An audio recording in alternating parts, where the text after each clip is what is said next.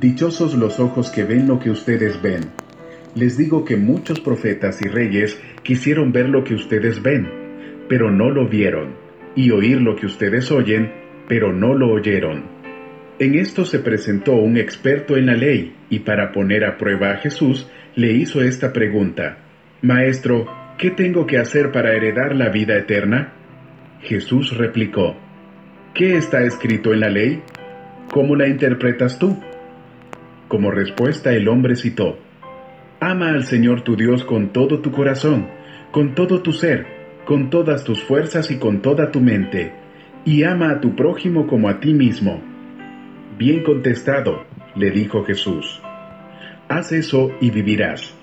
Pero él quería justificarse, así que le preguntó a Jesús, ¿Y quién es mi prójimo? Jesús respondió, Bajaba un hombre de Jerusalén a Jericó, y cayó en manos de unos ladrones. Le quitaron la ropa, lo golpearon y se fueron, dejándolo medio muerto. Resulta que viajaba por el mismo camino un sacerdote, quien al verlo se desvió y siguió de largo. Así también llegó a aquel lugar un levita, y al verlo se desvió y siguió de largo. Pero un samaritano que iba de viaje llegó a donde estaba el hombre, y viéndolo, se compadeció de él. Se acercó, le curó las heridas con vino y aceite, y se las vendó. Luego lo montó sobre su propia cabalgadura, lo llevó a un alojamiento y lo cuidó. Al día siguiente sacó dos monedas de plata y se las dio al dueño del alojamiento. Cuídemelo, le dijo, y lo que gaste usted de más se lo pagaré cuando yo vuelva. ¿Cuál de estos tres piensas que demostró ser el prójimo del que cayó en mano de los ladrones? El que se compadeció de él, contestó el experto en la ley. Anda entonces y haz tú lo mismo, concluyó Jesús.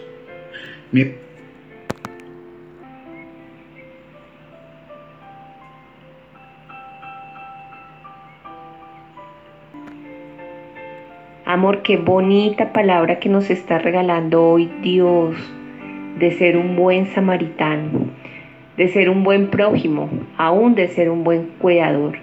Y más que todo eso, de tener amor, porque Dios es amor. Pero yo te tengo una pregunta, amor. ¿Tú crees que en esta época hay buenos prójimos? Por supuesto que sí, vida. Yo diría que sí, pero son muy pocos, porque vivimos en un mundo que está generalizado por el yo. Primero yo, segundo yo, tercer yo, cuarto yo, y nos encerramos en nosotros mismos.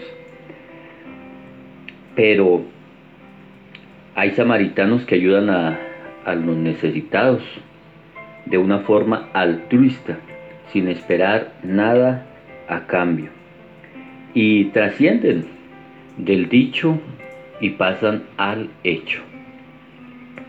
¿Sabes, amor? Ahorita que escucho lo que tú estás diciendo y para redondear esta idea, es importante saber de la palabra de Dios, pero si no hay amor por el necesitado de nada nos sirve.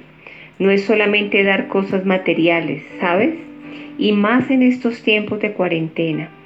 También podemos llamar, enviar estos devocionales por redes sociales a esa persona que tal vez está ahora sola, triste, llorando, necesitada, y lo estaría esperando con los brazos abiertos. Y sin saberlo, podemos ser instrumentos en las manos de Dios para sanar corazones con heridas profundas. Hoy tú que me escuchas y yo podemos ser buenos samaritanos, cuidadores.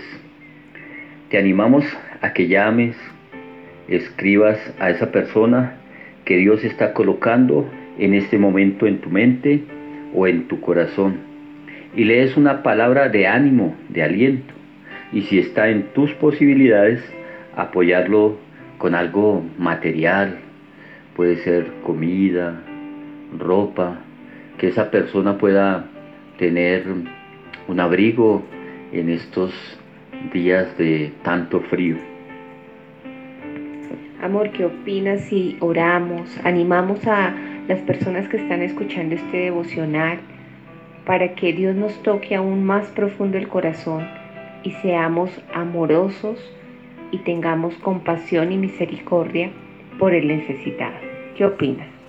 Por supuesto. Bueno, vamos a cerrar los ojitos y vamos a decir, Padre, te damos gracias porque no nos ha hecho falta nada. Desde que nacimos, Señor, tú nos has cuidado. Y en estos tiempos, Padre, eh, te pedimos, Señor, que seas tú guardando a esas familias que no tienen nada que comer, que tú les proveas, Señor, alimento, abrigo, Señor, y aún a esas personas que lo tienen todo, pero se sienten tristes, abandonadas, solitarias. Seas tú tocando nuestro corazón para que podamos llamar a esa persona que tanto está esperando un saludo, que con esta llamada, con este devocional se sientan queridos, se sientan importantes, Señor. Úsanos, Señor, de diferentes maneras.